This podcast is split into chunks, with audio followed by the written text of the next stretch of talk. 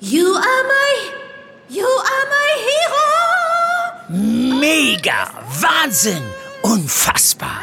Äh, Dieter, das findest du gut? Nee, nicht die Super Null. Das super Angebot hier ist doch mega. Das Samsung Galaxy S21 5G ab nur einem Euro von Mobilcom Debitel. Mega smart mit 20 GB LTE-Tarif. Jetzt sichern auf freenetdigital.de. Also wenn eine Kita in der Stadt nicht gebaut werden kann, weil Planer fehlen, weil Ingenieure fehlen, weil vielleicht auch Architekten fehlen, ja, dann hat das direkte Auswirkungen. In vielen NRW-Städten sind tausende Stellen der Verwaltung unbesetzt, denn geeignete Bewerber fehlen. Der Städte- und Gemeindebund befürchtet, dass viele Projekte aufgeschoben werden müssen. Und wir sprechen über drei Ratinger, die Kufen für die Stars des Eishockeys anfertigen. Bonn Aufwacher. News aus Bonn und der Region, NRW und dem Rest der Welt mit Anja Wölker. Hi zusammen. Ich hoffe, ihr startet in einen tollen Tag. Es ist Mittwoch, Bergfest, yes. Und 15 Minuten davon werden wir jetzt zusammen verbringen, was natürlich sehr großartig ist.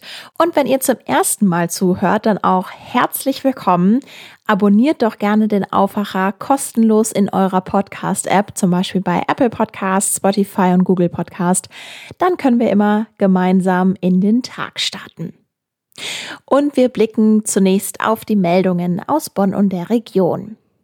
Kinder, die in Bonn eine Kita besuchen, werden ab nächster Woche mit einem PCR-Lolli-Test zweimal pro Woche auf das Coronavirus getestet. Das teilte die Stadt Bonn mit. Die Teilnahme ist freiwillig und erfordert das Einverständnis der Eltern. Auch Kinder, die nicht getestet werden, dürfen die Einrichtungen laut Presseamt weiter besuchen.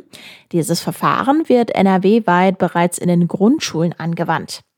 Die Teststäbchen aller Kinder einer Gruppe werden dabei gesammelt und gemeinsam in einem Labor ausgewertet.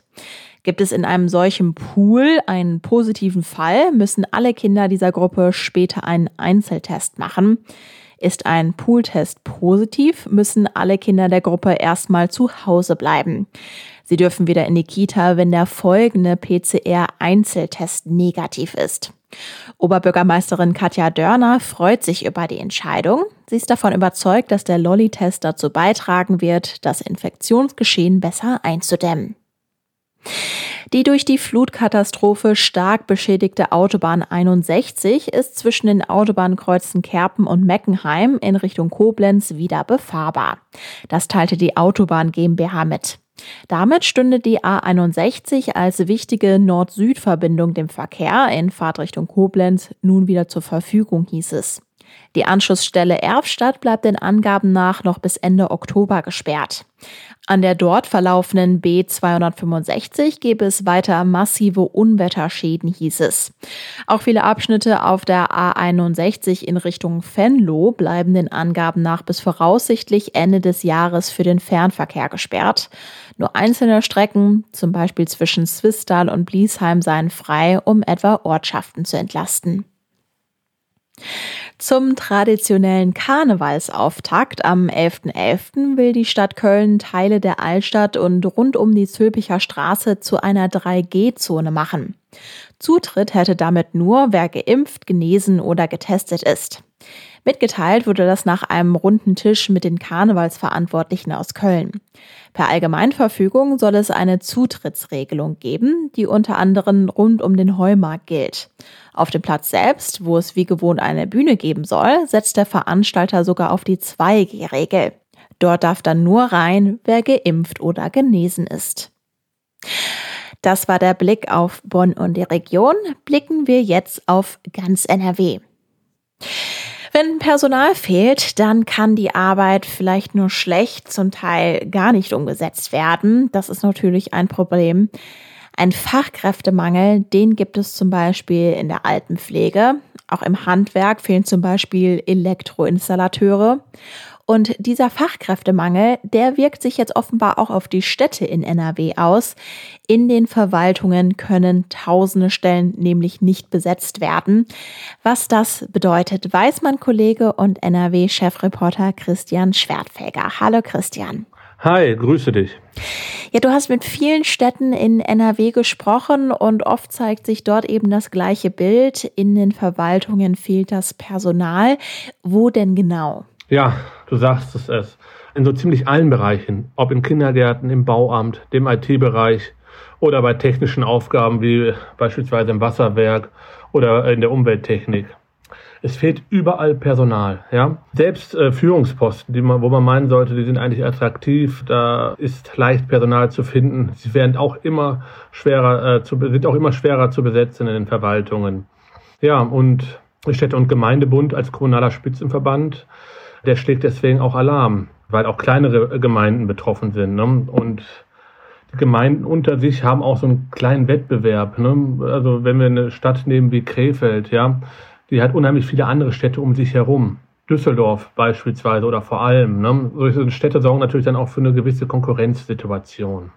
Und was die Sache auch noch verschärft, ist natürlich der demografische Wandel. Ne? Die Mitarbeiter in den Verwaltungen werden älter, sind schon alt, scheiden aus dem Dienst aus und unten kommt zu wenig nach. Kannst du vielleicht mal ein paar Beispiele der NRW-Städte nennen? Du hast ja zum Beispiel mit Dortmund, Krefeld, aber auch Köln gesprochen. Ja, ich äh, habe eine Umfrage bei vielen Städten in der Region gemacht. Dabei ist rausgekommen, dass zum Beispiel in Dortmund, da fehlen fast 1000 Stellen in unterschiedlichsten Bereichen. Das heißt, dass in dieser Verwaltung 10 Prozent nicht besetzt sind. Krefeld ebenfalls bis zu 10 Prozent nicht besetzt. Ich sagte schon, Krefeld äh, hat die besondere Situation, äh, aber auch wie Duisburg, dass sie halt Nachbarstädten äh, zu Düsseldorf sind. Und in Düsseldorf sind natürlich auch andere Verwaltungen. Ne? Größer, nicht nur die kommunale, äh, sondern sind auch die Ministerien und auch die brauchen alle Personal. Und mit denen stehen die dann auch im Wettbewerb. In Köln fehlen sogar fast 2000 Stellen. Auch dort sind äh, demnach 10 Prozent nicht besetzt. Wie wirkt sich dieser Personalmangel also aus? Also was ist die Konsequenz? Also Projekte, Planungen müssen aufgeschoben werden. Wir können sagen, also der Beginn neuer Vorhaben in den Verwaltungen wird aufgeschoben. Kurzfristig sind längere Wartezeiten möglich. Auch Bürgerbüros sind teilweise, ja, das kennt glaube ich jeder, nicht immer gut besetzt, ne, dass man dann da auch länger warten muss. Das sind alles so Kleinigkeiten. Ne? Für die Mitarbeiter sind das natürlich Selbstprobleme. Die Mitarbeiter, die, ich sage, sind jetzt nicht wenig Mitarbeiter, aber die Mitarbeiter, die da sind, die müssen natürlich für die Mitarbeiter mehr arbeiten, die nicht da sind, die fehlen. Das führt natürlich zu Überstunden. Und inwiefern betreffen mich diese Konsequenzen dann auch ganz persönlich? Also ich würde jetzt denken, dass ich vielleicht erstmal nicht so viel davon mitbekomme, wenn Projekte nicht so schnell umgesetzt werden, oder? Ja, jetzt äh, sagte ich ja gerade eben, dass Planungen und äh, Vorhaben geschoben werden müssen. Also konkret bekommen wir das als Autonormalverbraucher auch mit, natürlich. Also wenn eine Kita in der Stadt nicht gebaut werden kann, weil Planer fehlen, weil Ingenieure fehlen, weil vielleicht auch Architekten fehlen, ja, dann hat das direkte Auswirkungen. Die Kita-Platzsuche ist sowieso schwierig und wenn dann eine Kita nicht gebaut werden kann, weil Personal fehlt, ähm, ist das sicherlich alles andere als gut. Ja, die Frage ist natürlich, inwiefern kann es denn dann eine Lösung für dieses Problem geben? Ja, was tun die Städte jetzt dagegen? Ja, die Städte sind natürlich bemüht, äh, die Lücken zu schließen. Das ist aber leichter gesagt als getan. Er sagte, hatte eben schon angesprochen, dass die Städte im Wettbewerb stehen, die, äh, mit anderen Städten. Die stehen aber auch natürlich im Wettbewerb mit der freien Wirtschaft um die klügsten Köpfe. Und in der freien Wirtschaft, da wird normal besser bezahlt. Und dort sind auch vielleicht auch die Wege, die Bewerbungswege äh, und auch die Einstellungswege vielleicht einfacher, nicht so bürokratisiert, wie es halt in Verwaltungen nun mal ist. Das schreckt sicherlich auch den einen oder anderen jungen Bewerber ab. Einige Kommunen in Nordrhein-Westfalen haben deswegen jetzt auch mit dem Städte- und Gemeindebund gemeinsam ein Jobportal gegründet. Dort können sich halt Interessierte anschauen, ähm, welche Angebote in der Region gerade zur Verfügung steht, also welche Jobs. Ne? Also da findet man äh, was vom Abwassermeister bis zum Verwaltungsfachangestellten. Darauf kann man sich dann direkt bewerben. Und der Städte- und Gemeindedienst, äh, Entschuldigung, der Städte- und Gemeindebund, ähm, der weist auch nochmal darauf hin, äh, dass vielen offenbar nicht bewusst ist, äh, dass Arbeit gerade im öffentlichen Dienst äh, sehr vielfältig sein kann. Ne? Also ja, Personal in den Rathäusern in NRW fehlt. Die Infos hatte Christian Schwertfeger. Herzlichen Dank. Ich danke dir. Ciao.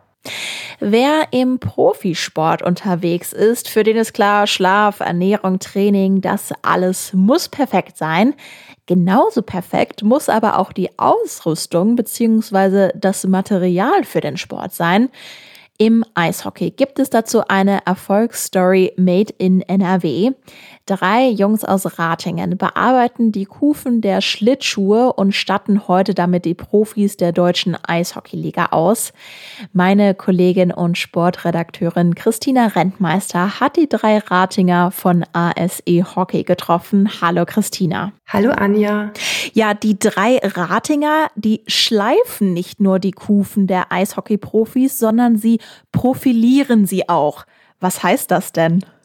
Ja, das habe ich mich auch gefragt, als ich die äh, drei getroffen habe und zu ihnen nach Ratingen gefahren bin. Und da haben sie mir erklärt, dass das eigentlich, was sie machen, nicht viel mit Schleifen mehr zu tun hat. Also man kennt das ja, die Kufen an den Schlittschuhen werden entsprechend tief geschliffen, damit man gut übers Eis gleiten kann oder besonders gut und feste drauf steht, wenn man zum Beispiel irgendwie als Goalie im Eishockey spielt. Das Profilieren ist aber nochmal was ganz anderes. Damit können Sie die Kufen auf den entsprechenden Laufstil einstellen oder auch wie die Haltung auf den Schuhen zum Beispiel und auf dem Eis ist. Und dazu verändern Sie nicht den Schliff, sondern die Form der Kufe. Das heißt, Sie können entscheiden, wie groß die Auflagefläche auf dem Eis ist oder wie die Neigung ist und geben den Profis oder den Spielern überhaupt dazu ein ganz anderes Gefühl auf dem Eis. Verstehe. Also sie holen das Optimum quasi aus der Kufe für den jeweiligen Spieler raus. Und jetzt kam der Erfolg mit diesem Profiling aber nicht über Nacht, sondern sie haben erstmal erlebt, dass sie nicht durchgestartet sind mit ihrer Idee, mit dem Profiling und ihrer Firma. Was haben sie denn da erlebt? Ja, genau. Das war offenbar ein längerer Weg, als man sich das so vorstellt. Aber unsere Vorstellung war ja jetzt auch, dass im Eishockey, vor allem im Profi-Eishockey, die Spieler wohl alle mit den perfekten individuellen Techniken ausgestattet sind und Kufen. Davon waren die drei auch ausgegangen, als sie auf die Technik des Profilings gestoßen sind.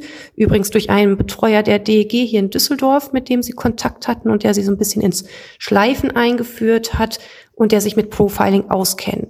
Dadurch haben sie Blut geleckt, sich das Ganze angeguckt und angeeignet und dachten, jetzt bieten wir diesen Service für Hobbyspieler an und können sagen, guck mal, wir machen euch das an den Kufen, was die Profisportler längst haben und womit die übers Eis flitzen und haben dann festgestellt, hm, das kennt fast gar keiner hier. Also weder hier noch irgendwie auch viele Spieler aus der NHL, aus der Profiliga in Nordamerika. Ja, und dann sind sie erstmal auf viel Gegenwehr, so bei den vor allem ja normalen Gästen in Rating gestoßen, die gesagt haben, hm, ich komme ja gut zurecht mit meinen Schuhen und wofür brauche ich das jetzt? Und auch immer wieder dieses Argument, wenn das so gut wäre, was ihr da macht, dann würde es ja schon jeder machen. Ja, und damit sind die dann erstmal gar nicht so weitergekommen und dann eher durch einen Zufall an die Profis geraten. Also Profiling, das kannte man nicht. Was war denn dann jetzt dieser Zufall, von dem du gerade gesprochen hast? ja, die drei sind schon lange im Eishockey unterwegs und vor allem Christian Müller ist auch, ähm, kennt auch viele Leute im Eishockey und ein Freund von ihnen ist Betreuer beim Deutschen Eishockeybund und dann gab's Anfang 2020 einen Videodreh in Köln mit der Eishockey-Nationalmannschaft, für den sie noch Leute brauchten, die die Spieler betreuen und so ein bisschen mit vor Ort waren.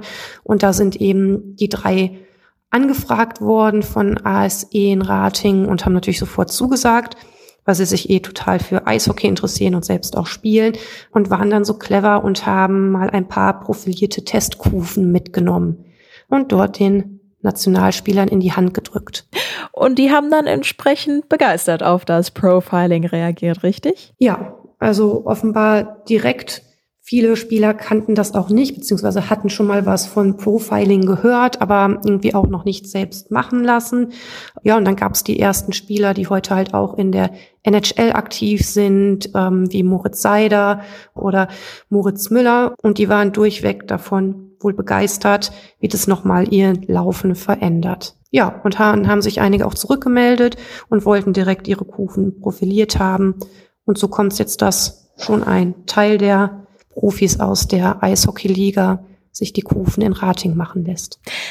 Das heißt, wie könnte es jetzt mit diesem Service weitergehen? Also wird das jetzt zum Standard im Eishockey? Die drei gehen selbst davon aus, dass es noch ein paar Jahre dauern wird, bis sich das durchsetzt, was auch daran liegt, dass die Profivereine teilweise einfach auch die Kufen in der eigenen Hand halten und die Spieler auch gar nicht immer alles so individuell machen können oder zumindest nicht alle Spieler und einfach, dass es davon noch nicht so viele Kenntnisse gibt. Das fängt jetzt gerade an, so ein bisschen bekannter zu werden durch die ganzen Spieler, die ähm, dabei sind. Und ASE ist auch offizieller Partner der Spielergewerkschaft jetzt. Also das läuft aktuell und es kommen immer mehr Nachwuchsspieler, erzählen die drei ähm, nach Rating, um sich die Kufen machen zu lassen, um eben einen Vorteil zu haben und auch viele Hobbyspieler.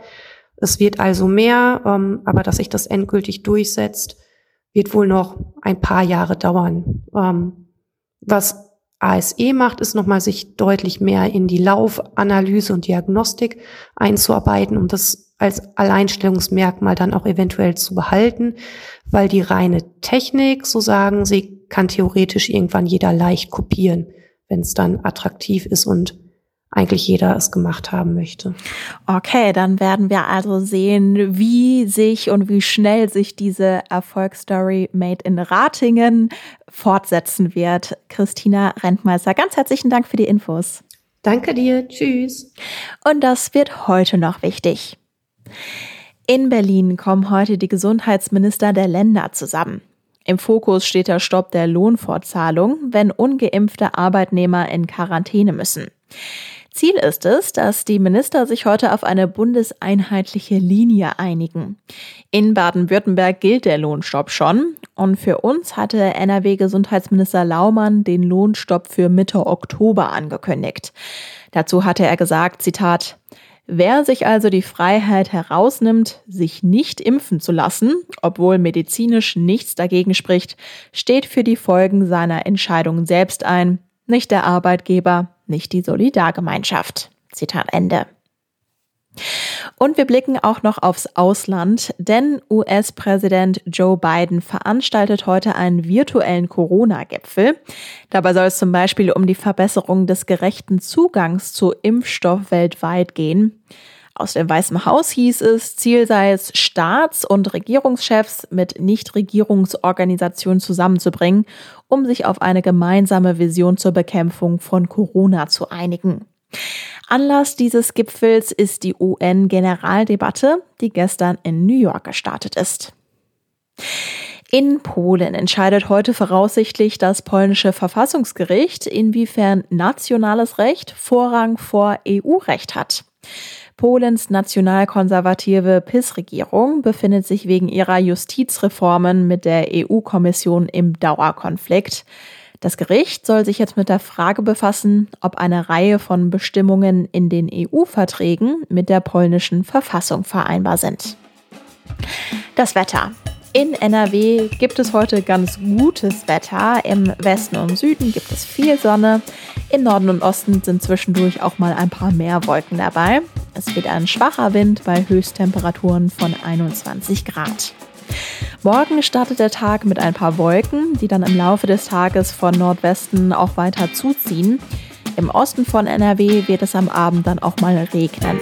Es wird maximal 22 Grad warm. Und das war der Aufwacher mit Anja Wölker. Ich hoffe, ihr kommt gut durch den Tag.